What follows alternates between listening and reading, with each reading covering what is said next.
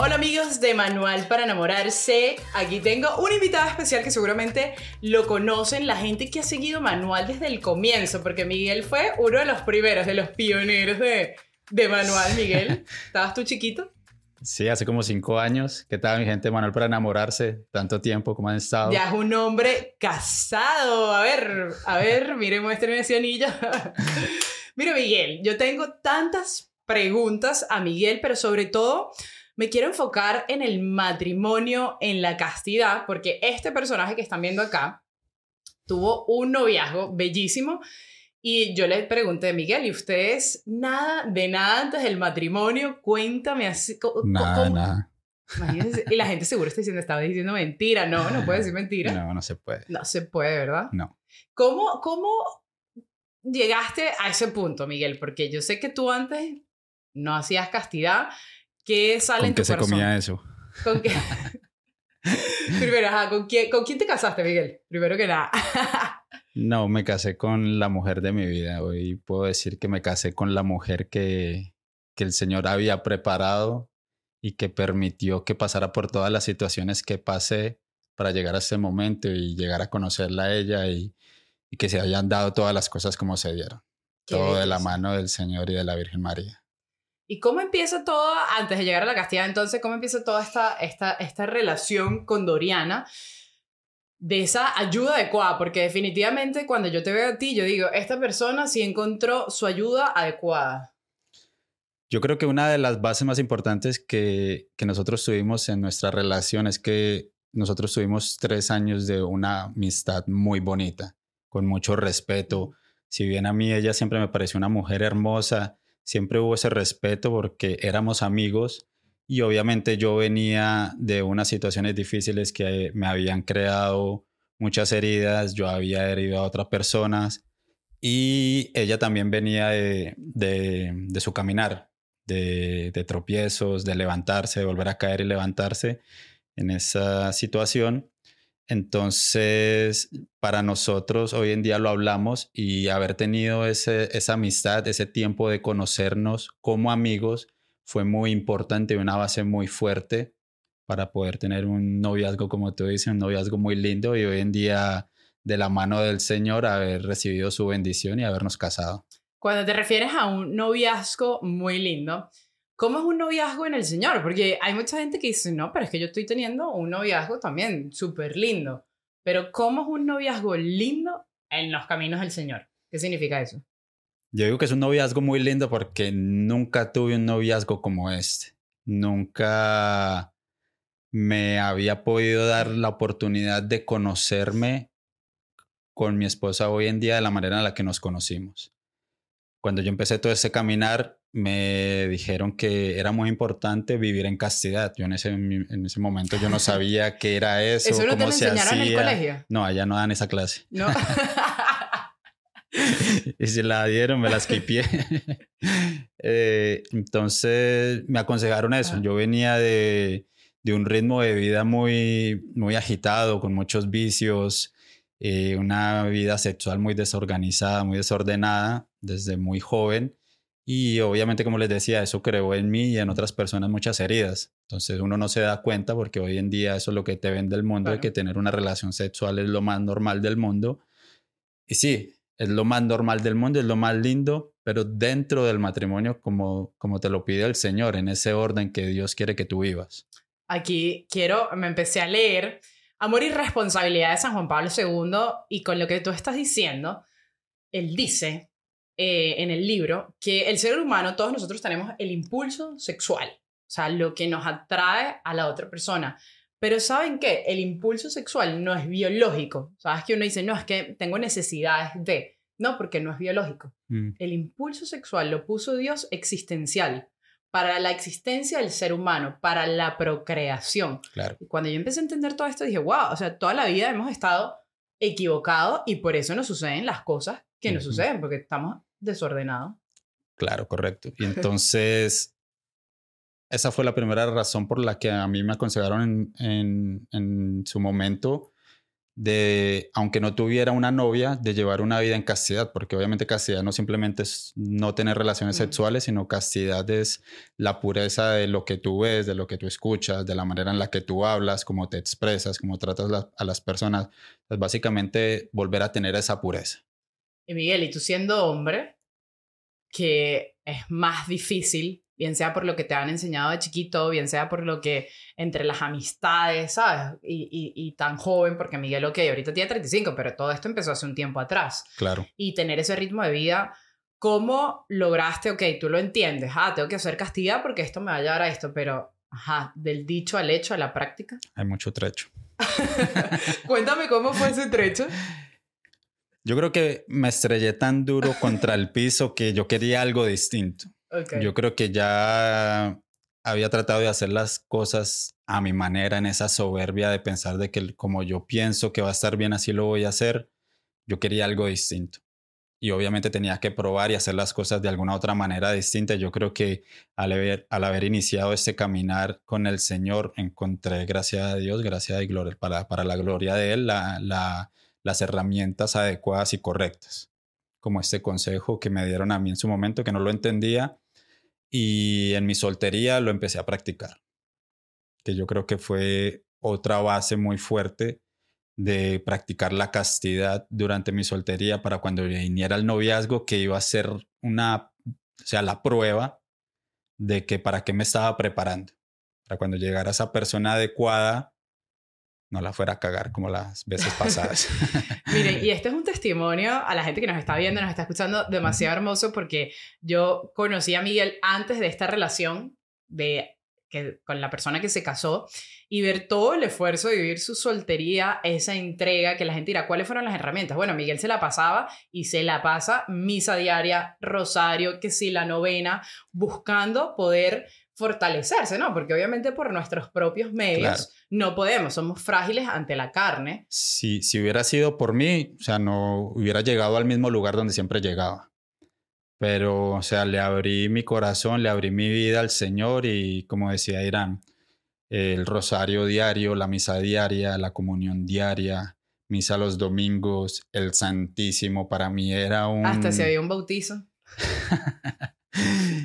el, el, el, el bautismo, el Santísimo para mí era como que esa, ese lugar de escape donde iba a drenar y donde me volvía a llenar de esa fuerza que necesitaba para hacer lo que estaba haciendo.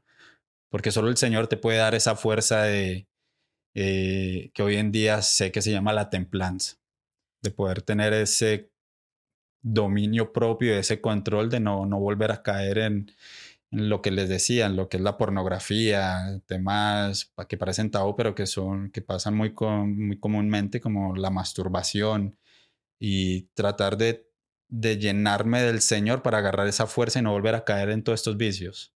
Qué bonito. Yo, ahorita que acabas de mencionar ese tema de la masturbación, que muchas veces es tabú, ¿no? O sea, y, y más tabú en las mujeres, como que nos cuesta a veces hablar, pero es algo tan común y la gente dirá, pero Irán, ¿cómo eso va a ser pecado esto no? Y a mí no me gusta hablar más allá de pecado, sino como es esa pureza, Claro, es, es- es prepararte de verdad y, y decir, vamos a hacer las cosas al derecho a ver qué pasa. Y mira lo que pasa, te presentan a esta mujer bellísima y cuando te la presentas puedes de verdad vivir lo que es un noviazgo puro de conocerse en esencia, ¿no? Porque cuando uno practica la castidad en un noviazgo, llegas realmente a conocer a la persona. ¿Por qué? Porque no hay eso de que no, es que te peleaste y lo arreglas con, con sexo, ¿sabes? No, claro. aquí tienes que dialogarlo. Yo creo que lo que estabas mencionando al principio, o sea, yo, no se le puede entrar a una persona y decirle como que eso está mal hecho, no lo hagas más. Todo empieza desde el amor. Y yo creo que enseñándole a la persona a través de los testimonios que hay hoy en día, del amor que uno puede sentir hacia Dios y el amor que te tiene Dios, a partir de ese amor tú puedes dejar de, de, de ofender al Señor. A partir de ese amor, de explicarle, de enseñarle, de dejarle ver no simplemente prohibirle y reprimirlo. ¿Me entiendes? Entonces, nada, para mí fue como darme esa oportunidad de prepararme, porque yo decía, si llega la persona que es la persona correcta, yo no estoy preparado y se me va el bus, o sea, puede que vuelva y pase o, quién sabe qué iba a pasar, terminada de cura, quién sabe. ¿Y cómo llevaron esa relación? Ahora sí, adentrándonos en el tema, en la carne. Hey, it's Ryan Reynolds and I'm here with Keith, co-star of my upcoming film If, only in theaters May 17th. Do you want to tell people the big news? All right, I'll do it. Sign up now and you'll get unlimited for $15 a month in six months of Paramount Plus Essential Plan on us. Mintmobile.com slash switch. Upfront payment of $45 equivalent to $15 per month. Unlimited over 40 gigabytes per month. Face lower speeds. Videos at 480p. Active Mint customers by 531.24 get six months of Paramount Plus Essential Plan. Auto renews after six months. Offer ends May 31st, 2024. Separate Paramount Plus registration required. Terms and conditions apply if rated PG. En lo que le encanta a la gente de, de castidad, o sea, que lo hablaban, se sentaron, cómo manejaban, porque a mayor amor, mayor atracción, mayor conexión, o sea, que... Fue duro. hubo, hubo situaciones que, que sí, sí iban a salir de control, pero nada, de la mano del Señor, gracias a Dios, o sea, pudimos, o sea, yo me voy para pa mi casa y tú te quedas en tu casa y chao. Pero pero lo que les decía desde el principio, a través de esa amistad y esa confianza y de, tenernos como esa libertad de hablarnos como amigos, de decirnos las cosas como, como, como son, eh, tuvimos la, como, como les digo, la libertad de hablarnos frente a frente con sinceridad. Siempre nos hablamos con sinceridad y, y, hablamos las cosas muy claras. O sea, sabíamos que los dos estábamos en un caminar, sabíamos que los dos teníamos, veníamos de situaciones complicadas en el pasado y que traíamos y arrastrábamos unas heridas que si bien las, las habíamos venido sanando, sabemos que en ese caminar siempre vamos a tener algo que arreglar. Entonces estábamos muy conscientes de que si nosotros caíamos y terminábamos teniendo relaciones sexuales antes de casarnos, íbamos a crearnos muchísimas más heridas y se iba a empezar a distorsionar todo. Qué belleza eso.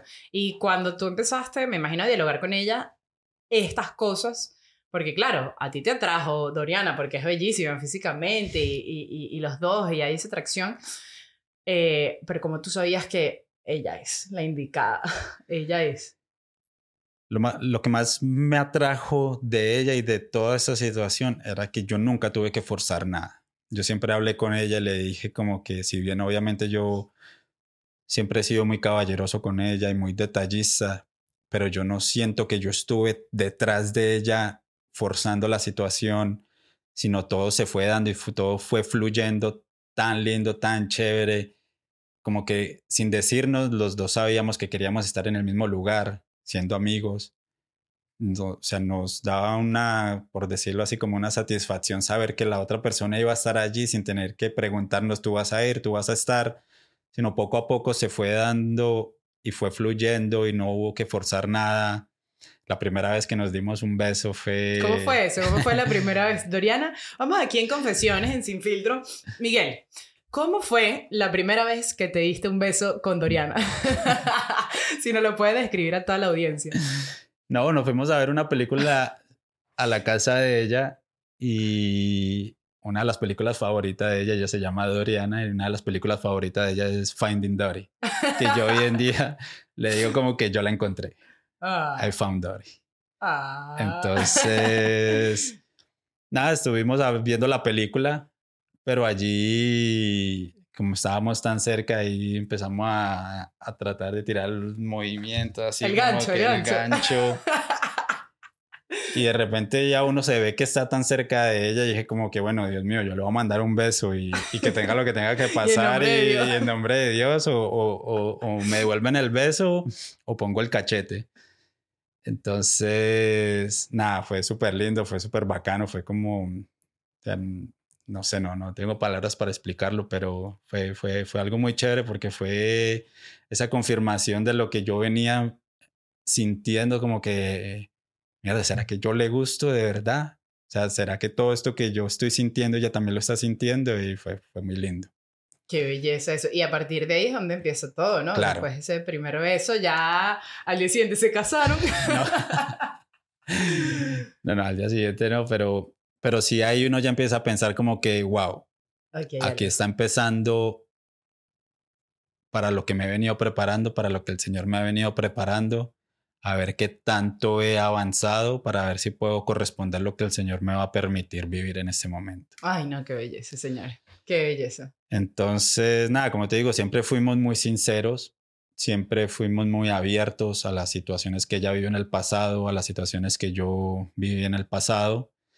Y sabíamos que teníamos muchas heridas. Y una de las cosas más lindas y una de las palabras favoritas de ella son las heridas. Porque si bien siempre hemos hablado de que es muy difícil, pero hay que reconocer de que todos estamos heridos.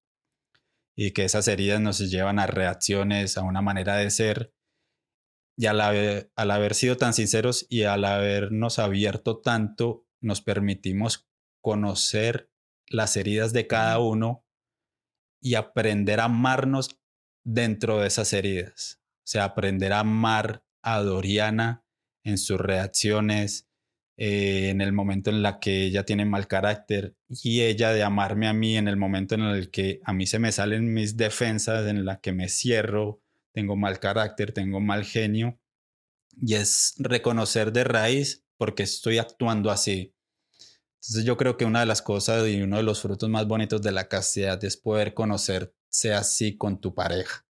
Que si nosotros hubiéramos empezado a tener relaciones sexuales, se iba a distorsionar todo, no nos íbamos a dar el chance de conocernos de la manera en la que nos debemos conocer en el noviazgo y, y nos íbamos a crear más heridas nos íbamos a, dañar más, no iba a fluir la situación como el Señor estaba permitiendo que, que fluyera.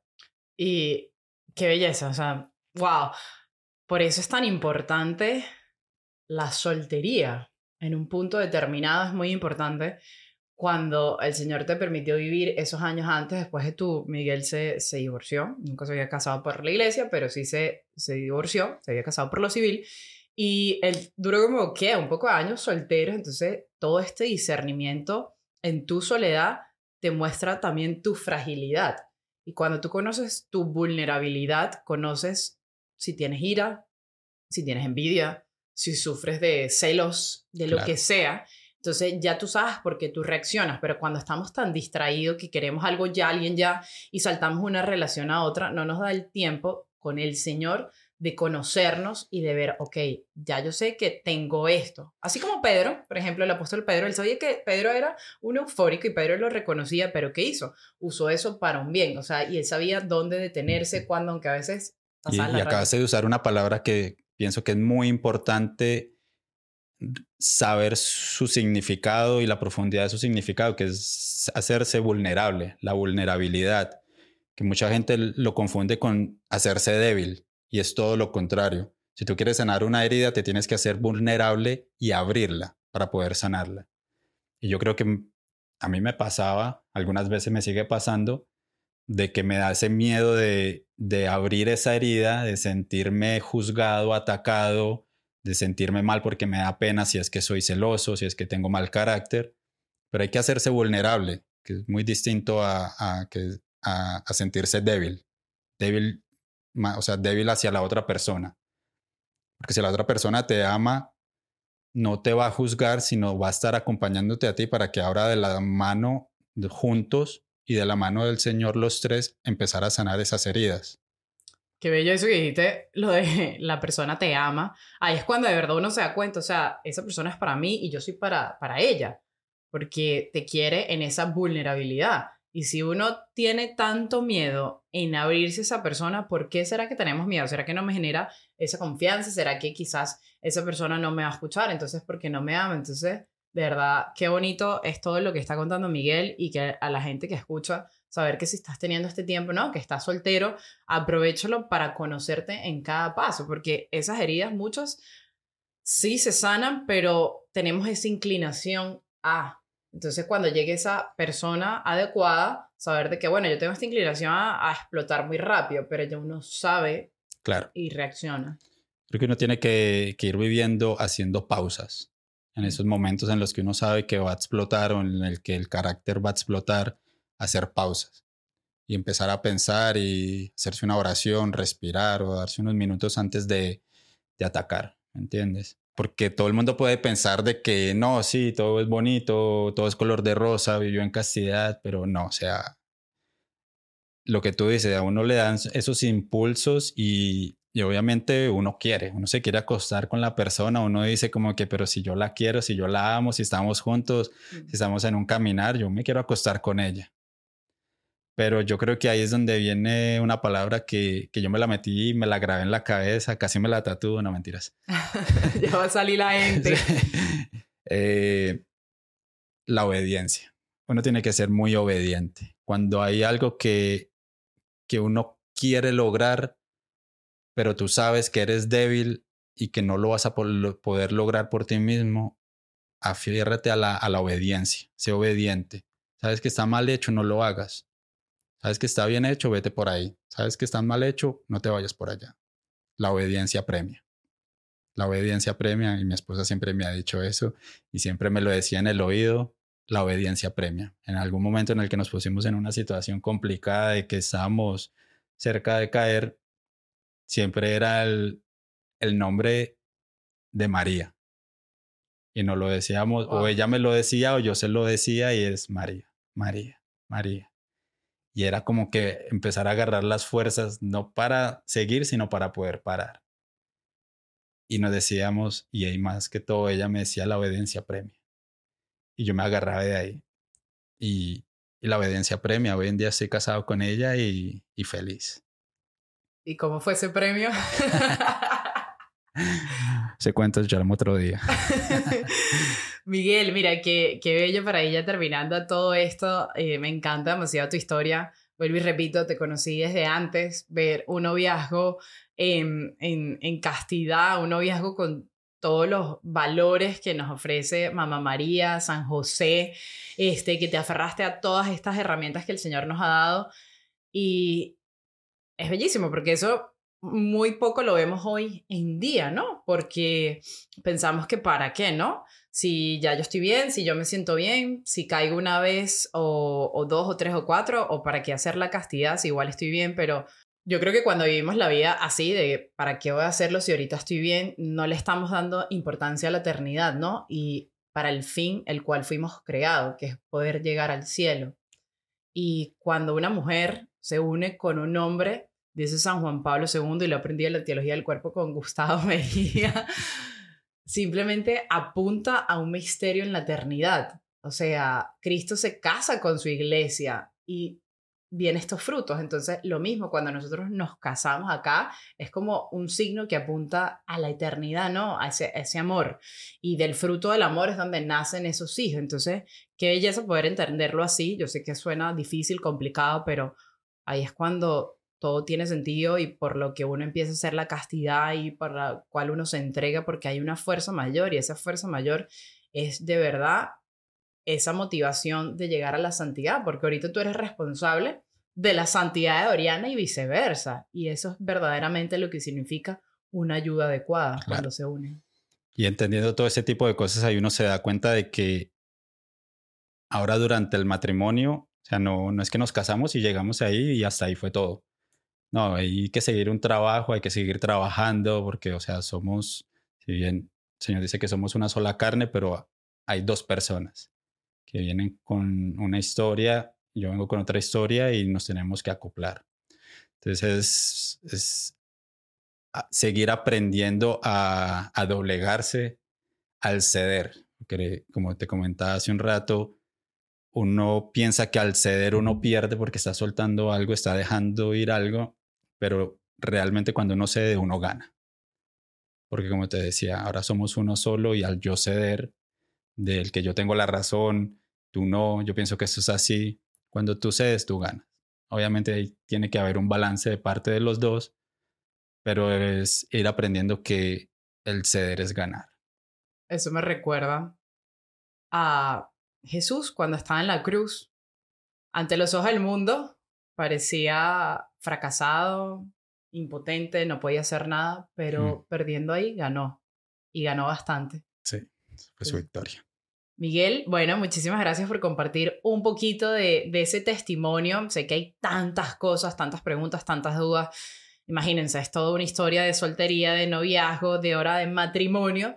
De verdad que estoy muy feliz por ustedes. Gracias por abrir, gracias, gracias. por contar tu historia de castidad. Un hombre hablando de castidad, qué admiración y decirle a todas esas mujeres que sí hay, que sí hay gente como Miguel, que se lo llevó Doriana a otra cosa, pero que sí hay gente como Miguel también buscando ese camino a la santidad, buscando esa pureza. Sí los hay. No, gracias a ti por haberme invitado. Hace rato no pasaba por acá. pero... Que estás casada, Miguel. Sí. este, pero un día de estos venimos con Doriana. Un Echamos un cuento los tres. Para que escuchen la parte de Doriana, De que es la, claro. la de Female Power. Esas mujeres ahí. Pero nada, gracias a ti, gracias por haberme invitado. Todo sea para la gloria de Dios. Yo creo que llega un punto en el que el amor de Dios siempre está. Yo creo que no está tan sordo del ruido del mundo que no se da cuenta que el amor de Dios siempre está.